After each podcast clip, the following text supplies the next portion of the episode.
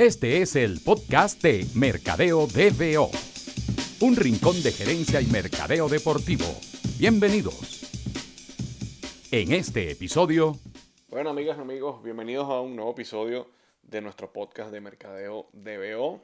Hoy no vamos a tener una entrevista, sino vamos a estar compartiendo un par de cosas interesantes que mm, están pasando en el mundo de la gerencia deportiva, del marketing deportivo y también un breve comentario que les voy a hacer al final sobre eh, patrocinios, ¿no? sobre todo pensando en la realidad del, mercado venezolano, pero también en la realidad de muchísimos países de Latinoamérica donde he tenido la oportunidad de estar trabajando en los, últimos dos años. Entonces, eh, vamos a comenzar con estas cosas interesantes que, que les comenté.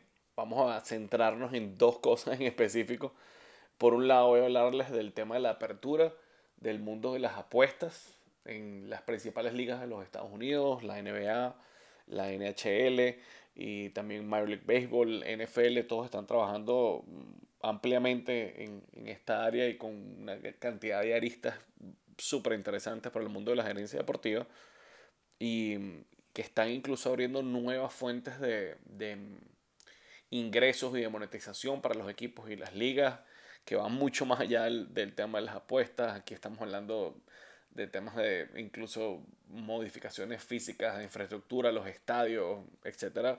Ese es el primer punto del que vamos a hablar. Y el segundo punto tiene que ver eh, con lo que varios equipos eh, también en, en, las ligas más importantes del mundo, no solo en las ligas norteamericanas, sino también en varios equipos eh, de fútbol en Europa y en Asia, están invirtiendo en las zonas alrededor del estadio, sobre todo cuando tienen limitaciones, eh, ya sea por legislaciones particulares de sus países o, de otra índole, temas de propiedad de los estadios, están pasando a invertir en zonas aledañas a los estadios y desarrollando nuevos negocios en esas zonas. Creo que es muy interesante también que veamos eso eh, en, más detalle. Bueno, vamos entonces con el primer tema, el tema de las apuestas.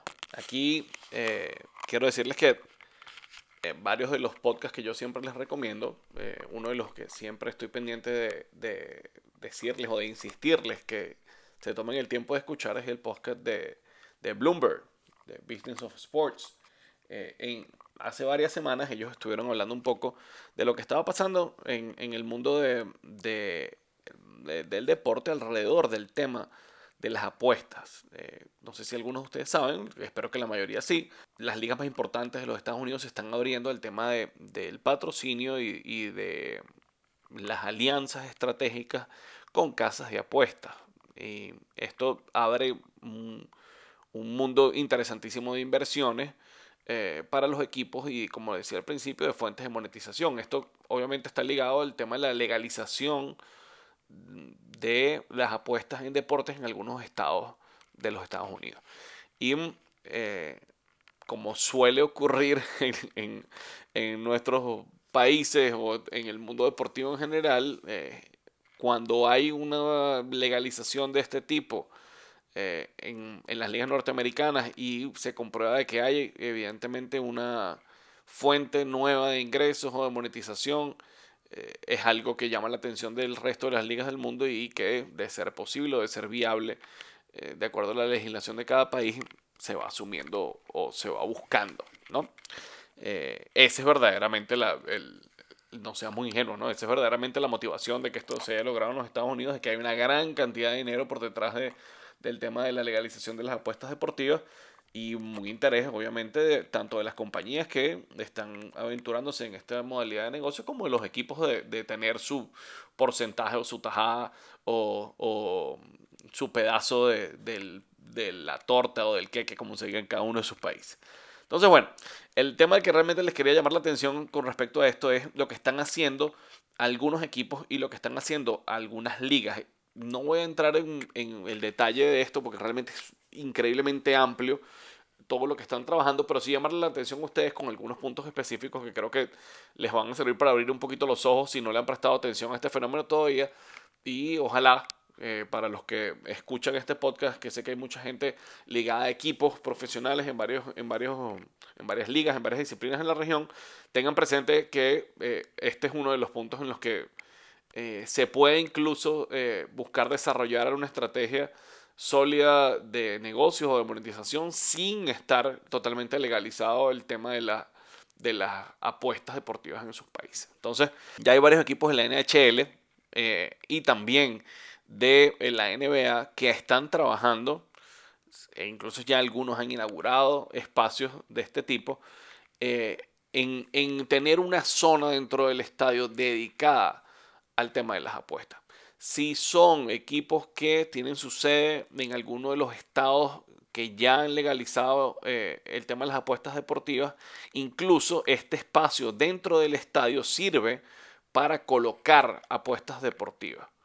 La mayoría de los equipos, ¿verdad? Porque en, uno de los estados que se me viene a la mente, los Estados Unidos y New Jersey, donde, donde se legalizó, eh, pero digamos que estamos hablando de un equipo que no necesariamente tiene como sede un estado donde está legalizado el tema de las apuestas. ¿Qué están haciendo estos equipos? Bueno, están creando eh, una especie de sports café, ¿ok? De café deportivo dentro de las instalaciones del equipo, donde se hace seguimiento, obviamente, una gran cantidad de deportes, no necesariamente eh, ligados a la disciplina del equipo, pero sí se está impulsando a que la gente que realiza apuestas deportivas a través de aplicaciones telefónicas pueda acercarse a este nuevo espacio dentro de, dentro de la instalación deportiva y hacer seguimiento a su apuesta eh, en, este, en este sitio. Lo curioso es que, eh, como les decía hace un rato, no necesariamente se trata de equipos eh, que están ubicados en, en estados donde es legal el tema de la apuesta deportiva. No te están diciendo que tienes que apostar, pero te están invitando a que visites este nuevo Sports Café dentro, de la, dentro del estadio, dentro del gimnasio, dentro de cualquier tipo de, instalación que estemos o, que exista. Entonces, es quizás de parte de estos equipos adelantarse o adelantar eh, eh, eh, a lo que eventualmente podría llegar a pasar en ese estado, brindando un espacio único, un espacio cómodo, un espacio con mucha tecnología, un espacio con una gran cantidad de información disponible para el fanático en donde el fanático sabe que puede estar informado de su apuesta. Y eh, quizás desmitificar el tema de, que la apuesta sea algo, eh, en el caso del deporte, algo oscuro, algo prohibido. No, mira, sabemos que en este estado no es legal, pero que tú a través de tu app, a través de tu teléfono, estás haciendo apuestas en, a través de, de casas de apuestas que son legales en algunos otros estados y lo que queremos es brindarte un espacio cómodo para eh, enriquecer tu experiencia como fanático en nuestra instalación deportiva para que sigas la información de la apuesta que estás haciendo en otro lado. Eso me pareció muy cool porque más allá de todo el tema legal y el tema de que están como en una zona gris, evidentemente aprovechándose de esa zona gris los equipos, eh, creo que está, habla mucho de una cosa que he comentado varias veces en, los podcasts y cuando hemos hecho los live en Mercado de BO y en algunas de las conferencias en las que he asistido, que es el tema del enriquecimiento perdón, de la experiencia del fanático y cómo los equipos tienen que cada vez más eh, estar enfocados en brindar valor adicional al fanático, al posible consumidor, como parte de la experiencia de asistir a ese juego en una instalación deportiva. Y esto evidentemente habla no solo de que están... Eh, brindando atención a los fanáticos que tienen inclinación por este tema de las apuestas y a la vez adelantándose a que cuando llegue el momento de que se legalicen las apuestas en sus estados ya tengan ellos un espacio obviamente definido para la recepción de este fanático que probablemente ya lo ha utilizado en muchísimas ocasiones, solo que en ese momento que llegue la legalización ya podrás incluso apostar en, en la casa de apuestas del equipo o en el sitio oficial de apuestas del equipo o en eh, el patrocinador del equipo, en este caso una casa de apuestas que sea patrocinador oficial del equipo que va a tener una sede en el estadio. Y ahí voy a, una, la segunda cosa que quería comentarles dentro de este primer punto del tema de las apuestas. Y es algo interesantísimo que eh, está pasando eh, con este, con este aspecto que les comentaba de que las casas de apuestas tengan espacios específicos para apuestas deportivas. Hay una compañía conocida en algunos de los países de, Latinoamérica que se llama BetCris, ¿verdad? Valga la publicidad gratuita aquí en nuestro podcast. Pero estuve recientemente en Guatemala y me llamó mucho la atención, primero que había muchísima publicidad en, eh, medios externos, en vallas fijas, en varios puntos de la ciudad. También mucha publicidad en eh, redes sociales. Varias veces cuando estaba revisando los feeds de, mis redes sociales me apareció la, publicidad de Betcris Guatemala, pero lo que más me llamó la atención fue que estuve en un centro comercial y cuando entré al centro comercial había un stand de Betcris. Así como lo están escuchando, un stand como de cualquier otra marca que pueda estar publicitándose o haciendo sampling o eh, eh, haciendo contacto con consumidores en un centro comercial. Bueno, un stand de Betcris en un centro comercial donde, si no recuerdo mal, alrededor no había ningún tipo de espacio ligado al deporte, o sea, no había ningún restaurante deportivo ni nada por el estilo.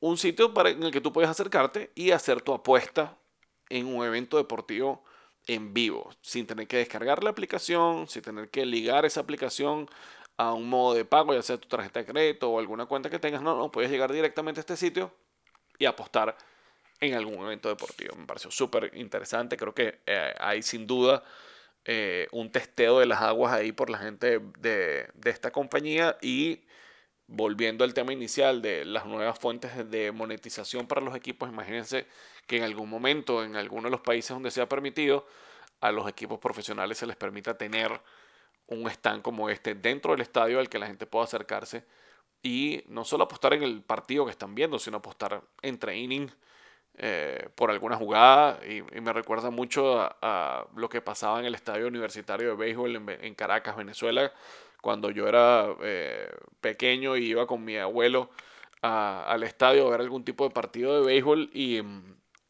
había muchas maneras de, apostar. Eh, no quiero decir que ilegales, pero digamos que folclóricas, para llamarlo de alguna manera, durante el partido. Incluso unos sobrecitos eh, donde todo pagabas una cierta cantidad de dinero y se te entregaba un sobre con, con el nombre de algún jugador y, la, y eh, cuál era lo que estabas apostando, si era que daba el primer hit del partido o que era el primer ponchado del partido, etcétera, etcétera.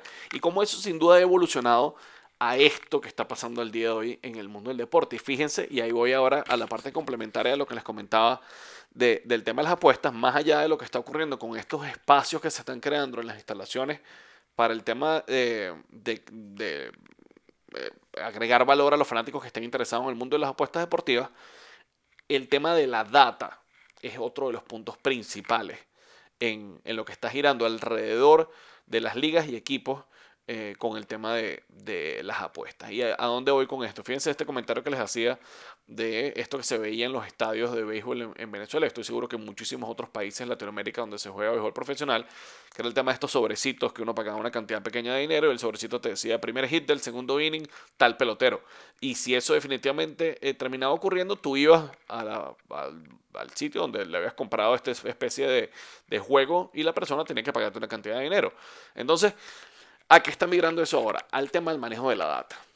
Y todos los que trabajan en mercadeo o estén trabajando en mercado deportivo saben que eh, cada, el tema de la data evoluciona con una velocidad tan vertiginosa que no estamos terminando de comprender todavía el tema del big data y ya escuchamos hablar ahora de small data.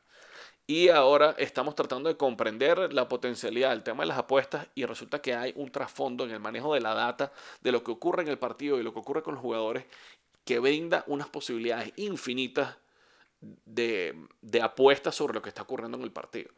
¿Y eh, a qué me refiero con esto? Fíjense algo. La, la NHL acaba de firmar un acuerdo de eh, licencia exclusiva de eh, apuestas, ¿de acuerdo? o sea, en español sería algo más como el patrocinador oficial de apuestas de la, de la NHL, que lo firmó MGM. Y esta casa de apuestas tuvo un acuerdo especial con la NHL que otras ligas como por ejemplo la eh, MLB y la NBA, o sea, el béisbol y el baloncesto profesional de los Estados Unidos no lo tienen. Eh, tanto, eh, perdón, el béisbol MLB firmó una cláusula completa que de, un, de una, una, cláusula que se llama la cláusula del integrity fee o, la, o el no sé cómo llamarlo, sería más o menos como la, el, el, porcentaje o el, o el, pago de la integridad, ¿ok? O, o, sí, algo como el pago de integridad, ¿verdad? La NBA lo firmó parcialmente y la NHL decidió no incluirlo en su acuerdo de patrocinio con MGM como patrocinador oficial de apuestas de la liga. ¿A qué se refiere esta integridad o esta cláusula de integridad o este pago de integridad? Se refiere al manejo de la data de los jugadores durante los partidos. Eh, MLB, como les digo, decidió no incluir eso por ahora en los acuerdos que está manejando, es decir, que MLB maneja toda su data de manera independiente y no permite que esto en algún momento eh, progrese a otro tipo de fin, que ya les voy a comentar cuál es. La NBA no tiene una plataforma propia de levantamiento de este tipo de data de rendimiento de los jugadores, de tracking de los jugadores, de seguimiento de los jugadores durante el partido y le pagó eh, o incluyó dentro de su acuerdo un porcentaje para ellos tener acceso a esa data que las casas de apuestas están manejando.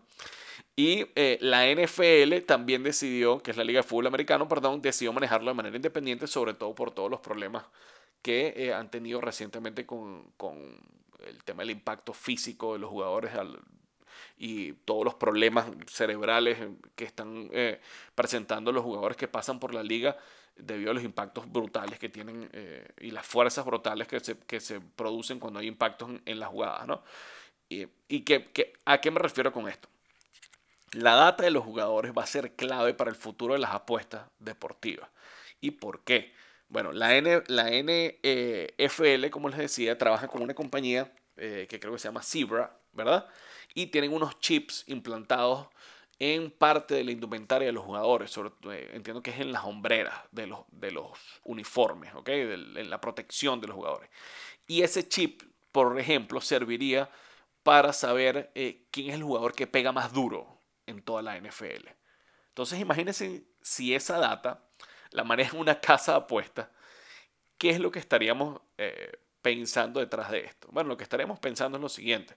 En el caso de la NHL, que como les digo, no permitió que esa data la manejara la casa de apuestas, lo que quiere decir que la, propia, la propia NHL lo está levantando y se reservó el derecho comercial de utilizarlo más adelante, se podría levantar data en la NHL como, por ejemplo, lo, lo que les acabo de decir, quién es el jugador que pega más duro. O eh, quién es el jugador que hace el golpeo al, disco eh, más rápido en la liga o cuál es el jugador que tiene más recorrido en el hielo durante cierto partido.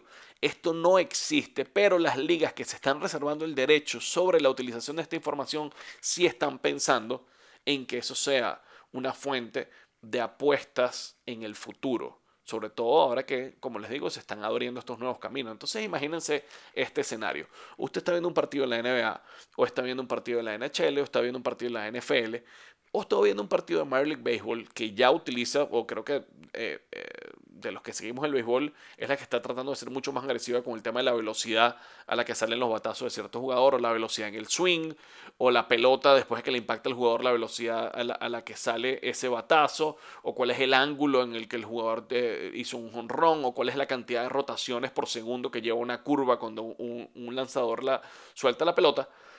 Imagínese poder estar usted en el juego tener su aplicación en el teléfono de apuestas, patrocinador oficial, por cierto, de cualquiera de estas ligas, ¿verdad? Patrocinador oficial de Major League Baseball. Y usted a poder apostar en vivo de que, bueno, de todas las pelotas que se van a batear en este partido en el que yo estoy, yo creo que eh, un jugador como Mike Trout va a ser el jugador que va a pegar o que va a batear la pelota más dura de todo este partido. Yo quiero apostar 10 dólares a eso.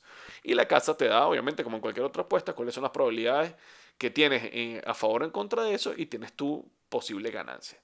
Ahora, multipliquen eso por la cantidad infinita de información que puedes tener al momento de hacer tracking en vivo de cada uno de los jugadores.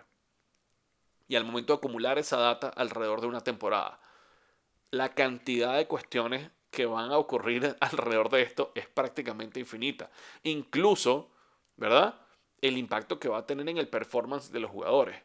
Que sea o que pase a ser una estadística importante eh, el tema de, en las grandes ligas, siguiendo con el mismo ejemplo, cuán duro eres capaz de bater la pelota o cuán rápido sale la pelota cuando tú la bateas. O cuántas vueltas, cuántas eh, rotaciones por segundo tiene tu curva. O sea, la verdad es que estamos viviendo unos momentos eh, interesantes en términos de comercialización de lo que ocurre en, en el deporte a nivel mundial y la verdad realmente con unas posibilidades infinitas de monetización y de ingresos para los equipos. En el caso del fútbol sería igual, imagínense poder apostar en vivo sobre cuál va a ser el jugador que va a recorrer más kilómetros en, determinado partido. Ya lo manejamos como una estadística en la, en la mayoría de los partidos de fútbol a nivel mundial. Eh, te dicen cuál fue el jugador que recorrió más, más kilómetros durante el partido o eh, cuál es el jugador que patea más duro el balón. Eh, o sea, la verdad es que hay una cantidad de, de, posibilidades, repito, infinitas alrededor de lo que está pasando con el tema de las apuestas, eh, con el tema del traqueo de, de o el seguimiento. Ese traqueo son horrible, así que digamos seguimiento mejor en español. El seguimiento del performance de los jugadores en vivo, ¿ok? Eh, y, el impacto que esto va a tener, repito, en todo, en el juego, en el, en, el foco de los jugadores, en las apuestas que se va a poder hacer en vivo, en el porcentaje que los equipos van a percibir por esas apuestas en vivo. Realmente es un, es un mundo nuevo eh, al que nos estamos abriendo, un mundo muy interesante, un mundo que creo, creo que tenemos que tener muchísimo seguimiento en el mercado latinoamericano, porque no dudo que en cualquier momento alguna de nuestras ligas va a ser la innovación eh, va a ser la que va a abrir esa puerta y va a, sobre todo, eh, ser el, la, el tubo de ensayo para el resto de los países y ver cuál realmente es el impacto de esto. Entonces, ahí les dejo este tema para que le hagan seguimiento. Creo que hay muchísimas cuestiones interesantes eh, que seguir aquí. El tema de la data y cómo el, la data con este seguimiento de los jugadores en vivo durante los partidos se está convirtiendo, se está convirtiendo obviamente en un activo interesantísimo para los equipos, al, punto de que es incluido en muchos de estos, de estos acuerdos de, de, patrocinio, muchas de estas licencias de patrocinio, muchas de estas oficialidades que están buscando las casas de apuestas y, bueno, creo que solo, solo el comienzo, solo la punta de, del iceberg en este caso y, y creo que vamos a escuchar muchísimo y sobre todo a seguir muy de cerca qué es lo que va a pasar con, todo el tema de las apuestas y la infinita cantidad de cuestiones que se están abriendo en este sentido. La segunda cosa de la que quería hablarles es de eh, lo que les comentaba al comienzo del podcast, lo que está ocurriendo con los equipos y las inversiones que están haciendo alrededor de los estadios. ¿Qué es lo que está ocurriendo aquí? Muchísimos equipos, incluso en las ligas más importantes, eh, tienen muchas limitaciones, eh, ya sea por la ubicación, de su instalación deportiva, ya sea por los compromisos con las autoridades locales o regionales que tengan sobre esas instalaciones, eh, incluso temas de propiedad, creo que es, un, es un, un, caso recurrente en la mayoría de las ligas deportivas latinoamericanas, el tema de la propiedad de la instalación deportiva, a diferencia de, de lo que ocurre con, con algunos equipos de los Estados Unidos, algunos equipos europeos, ahora también en Brasil, después del Mundial de Fútbol, el tema de la propiedad ah, sí ha pasado a ser un activo del equipo, pero en la mayoría de los casos eh, hay muchísimas limitaciones sobre qué y cómo se pueden hacer las cosas dentro de esta instalación, qué tipo de reformas se le pueden hacer, qué tipo de aprovechamiento los equipos pueden tener, y por eso hay una nueva tendencia, ¿verdad? Eh, que muchos equipos están utilizando para tratar de buscar valor a la zona vecina al estadio. A esto pasa desde aumentar la cantidad o mejorar la cantidad de servicios que se le ofrece a la gente que visita el estadio, que va a ser eh, la primera parte del ejemplo, como eh, también lo, que se ha llamado eh, estos espacios de, acompañamiento de, de, emprendimiento o de potenciamiento de emprendimientos sobre los que el equipo tenga algún tipo de interés. Entonces, volviendo a la primera parte de mi comentario, quiero comentarles lo que están haciendo los Dodgers de Los Ángeles. Los Dodgers de Los Ángeles, para los que ustedes, algunos de ustedes que no conozcan esto, es un equipo de las grandes ligas, de Major League Baseball. Eh, es el equipo que tiene el estadio de béisbol con mayor capacidad en toda la liga. Caben 56 mil personas en el Dodger Stadium. Y eh, es el equipo que actualmente tiene la mayor eh, cantidad de fanáticos asistiendo a ese recinto a nivel mundial en todos los deportes. Es, es el líder mundial en asistencia. ¿De acuerdo? Entonces, ¿qué pasa? Ellos están conscientes de que son el líder en asistencia a nivel mundial, pero no eh, quieren quedarse con ese número, ¿de acuerdo? Quieren seguir nutriendo las maneras en que la gente pueda acercarse al estadio, eh, tener nuevas facilidades para que la gente pueda llegar al Dodger Stadium y aquí es donde llega realmente lo interesante.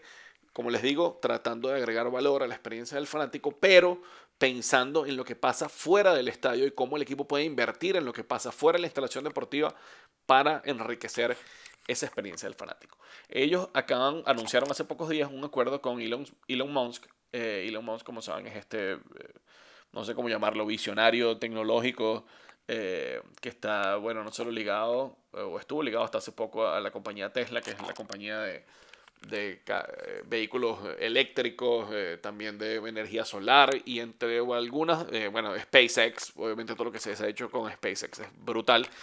Y una de sus compañías es la llamada Boring Company. Esta compañía está trabajando en unos túneles en Los Ángeles que con una tecnología realmente que tiene varios años rodando, ¿okay? que no es algo realmente innovador, lo innovador es el uso que le está dando la Boring Company, eh, están planteándose un nuevo sistema de transporte, por ahora no masivo, pero sí de transporte para evitar eh, los, el tráfico o, los tranques o las presas, como lo llaman en sus países, ¿de acuerdo? Estos túneles de altísima velocidad, ¿verdad? Donde vamos, va a haber carros o vehículos que van a trasladar entre 6 y 12 personas a más de 150 millas por hora. Eh, están siendo construidos en este momento en, Los Ángeles y eh, uno de los equipos, el primer equipo que firmó un acuerdo con The Boring Company para tener este servicio van a ser los Dodgers de Los Ángeles que buscan tener estos túneles para eh, traer un máximo de 1.400 fanáticos a cada partido en la primera etapa del proyecto. Este traslado tomaría más o menos mm, un aproximado de cuatro minutos desde las zonas donde van a ser eh, construidos los túneles, ¿verdad? Que son obviamente zonas no aledañas al estadio, que están fuera de la periferia del estadio.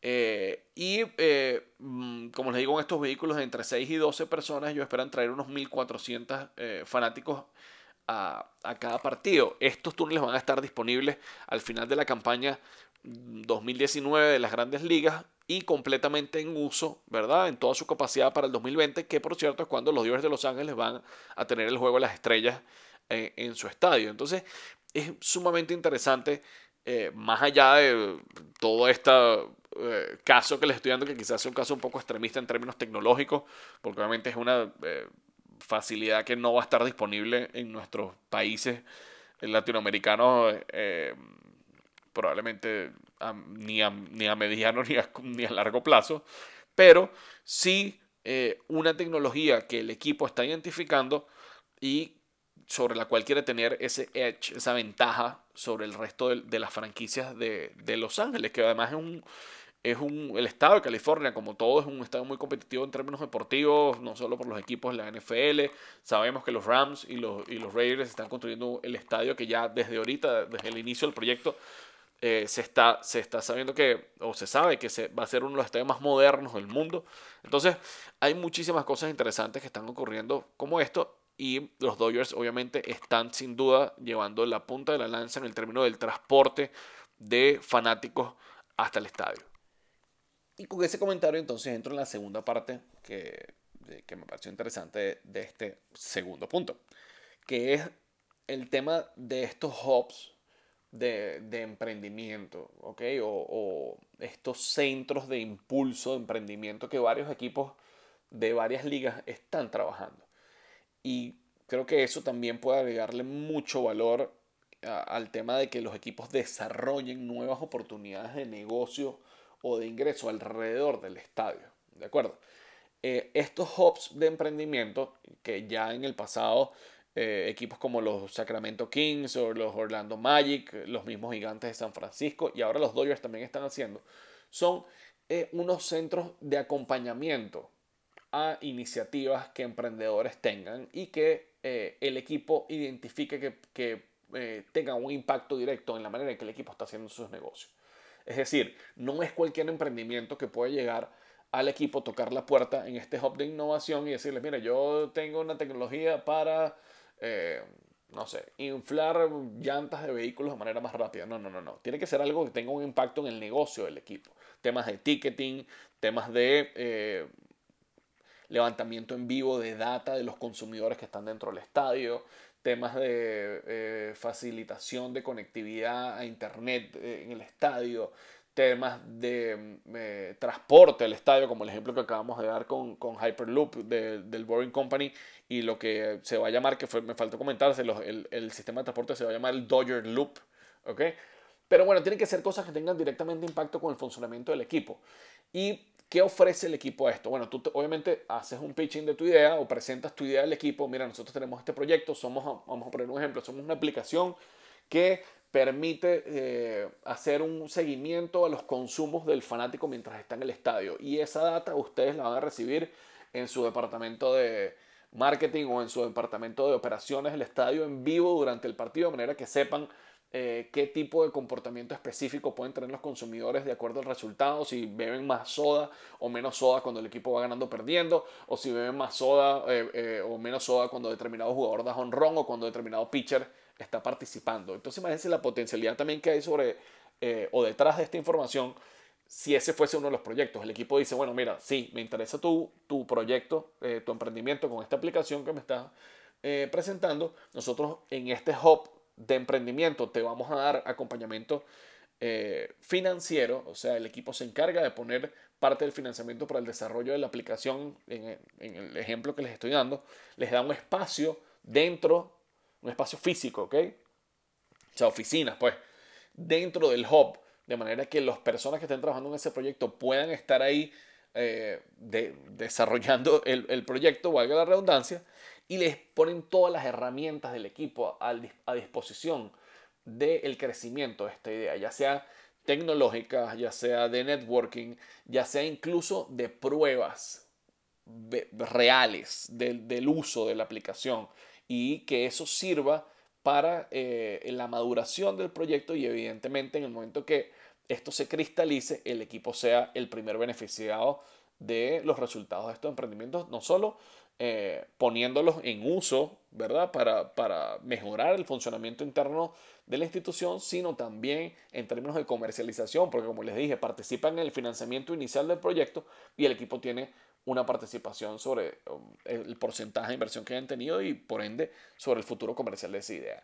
Esto, es, como les digo, no es algo nuevo, pero sí creo que ha llegado a un punto de, de madurez lo que los equipos están haciendo con, estas, con estos emprendimientos y con estos centros de emprendimiento que creo que vale la pena que muchas instituciones deportivas de nuestra región lo evalúen de, de una manera más, eh, más seria y, y, sobre todo porque creo que es algo que no requiere eh, muchísima inversión, que sé que es una limitación para muchas franquicias deportivas, lo que requiere es ser muy puntual en qué es lo que el equipo está buscando y sobre todo eh, ser muy firme en el acompañamiento en las ideas. Creo que ahí eh, vale la pena, de verdad, los que estén interesados en este tema, que, como les digo, investiguen lo que los Dodgers están haciendo, lo que los Kings están haciendo, sobre todo los Orlando Magic, creo que es, es uno de los equipos que tienen más tiempo trabajando en esto, y cómo han puesto en uso muchísimas de las cosas positivas que han salido de este germinador de, de emprendimiento, que podemos decirlo, también llamarlo así, y, cómo lo están aplicando en el día a día de sus equipos. Entonces,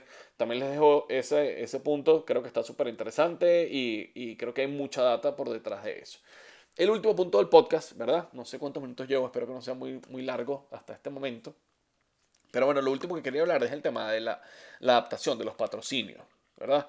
Creo que es una realidad en todos los mercados, en todas las licencias deportivas a nivel mundial, que cada vez hay más personas involucradas en, el tema de la adaptación de los patrocinios, tanto el lado del patrocinante como el lado del patrocinador, buscando tener la mayor cantidad de beneficios. Y creo que eso es el, primer punto en el que tenemos que estar claros, es que nadie gana si, si solo una de las dos partes se favorece en mayor o menor manera en esa relación. ¿Y, y por qué digo esto? Hace unos días alguien, no recuerdo exactamente quién me lo comentó, pero se me quedó grabada la frase que decía que una persona que trabaja en negociación, al final de negociar cualquier acuerdo, creo que fue un profesor, incluso que un profesor de negociación que les enseñó esto, la persona que me lo comentó, eh, eh, les decía después del ejercicio, alguien quedó satisfecho. Y si alguien levantaba la mano, entonces el acuerdo al que se había llegado no servía, ¿ok? Porque es generalmente el tipo de relación comercial al que estamos eh, acostumbrados es a que todo el mundo quede insatisfecho y quizás esa sea la, la base para un acuerdo eh, lo más equilibrado posible, pero no necesariamente en el, en el, tipo de relacionamiento comercial que tiene una marca con un equipo eh, es lo que se esté buscando. Entonces yo creo que la primera cosa en la que tenemos que apuntar es el, el tema de que la expectativa económica tanto de la marca que esté dispuesta eh, a poner una cantidad de dinero sobre la mesa, como la cantidad de, dinero que el equipo esté esperando recibir por eh, esa licencia que está comercializando, eh, esté siempre ligada a resultados. Estamos acostumbrados a que el, monto, ¿verdad?, que el equipo esté esperando eh, tenga mm, seguramente algún tipo de alineación con la expectativa de ingresos de ese equipo o con las necesidades económicas del equipo. Y eso no necesariamente está ligado, como digo, al tema de los resultados. Igualmente pasa del lado de la marca. La marca, eh, cuando hace un acercamiento a un equipo, tiene en mente una cantidad de dinero que quiere invertir eh, y no necesariamente esa cantidad de dinero está atada a un resultado específico. Y ahí es donde creo que hay una gran oportunidad. Si estas dos partes, equipo o, o federación o liga o atleta, tiene claro qué quiere de la marca y la marca tiene claro qué puede sacar del atleta, del equipo, de la federación o de la liga, partiendo de esa base puede haber un acuerdo mucho más sólido, mucho más concreto y que en base a, él, a lo que ambos estén esperando y en base al, al punto o al indicador sobre el, el, cual la otra parte esté esperando resultados, se construyan las expectativas económicas. Entonces, ¿cómo podemos trabajar juntos para conseguir esto? Eh, y, ahí he sido muy específico también en eso cuando he tenido la oportunidad de, trabajar como profesor en algún diplomado o, en alguno de los certificados donde, donde he estado involucrado. Siempre trato de dejar ese mensaje tanto las personas que están con equipos o con organizaciones deportivas como la gente que está al lado de las marcas. Es que traten de sentarse a la mesa teniendo claro cómo yo puedo aprovecharme o cómo me puedo beneficiar de lo que tu equipo me estás ofreciendo Igualmente de la parte del equipo o el atleta o la liga, ¿cómo me puedo aprovechar de lo que tu marca me estás ofreciendo más allá del tema económico?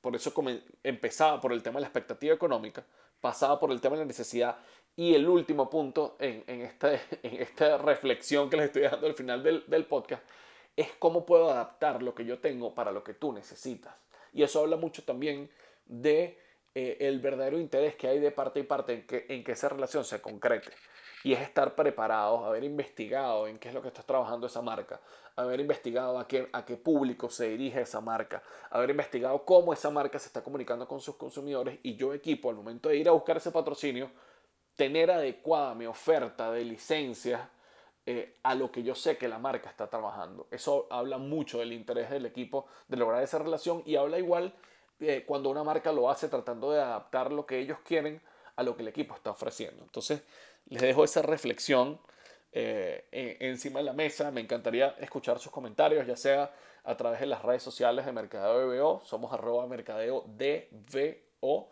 Esa B es pequeña, B de Venezuela, eh, como lo digan en, sus países. Eh, sobre estos puntos. Y creo que son puntos muy actuales y, que estoy seguro que muchos de ustedes comparten en sus trabajos actualmente o, o incluso pueden estarlos viendo si son estudiantes de primero, de segundo ciclo, de tercer ciclo, eh, en, en, su actualidad o en su interés que tengan sobre esta, sobre esta área. Repito nuevamente, espero sus comentarios en las redes, arroba mercadeo DBO en todas las plataformas, también arroba mitodona, son mis redes personales, pero también me pueden contactar por ahí y asegúrense de darnos su calificación en, en, el podcast, en cualquiera de las plataformas que estén escuchando eso. Y por qué no, dejarnos una reseña que estoy seguro las vamos a revisar y, y tomarla en cuenta para los próximos episodios. Muchas gracias por habernos acompañado estos minutos y nos vemos en una próxima ocasión aquí en el podcast de Mercadeo DBO. Gracias por acompañarnos. Te esperamos en el próximo episodio con más ilusión que fanático guairista en diciembre. Esto fue el podcast de Mercadeo DBO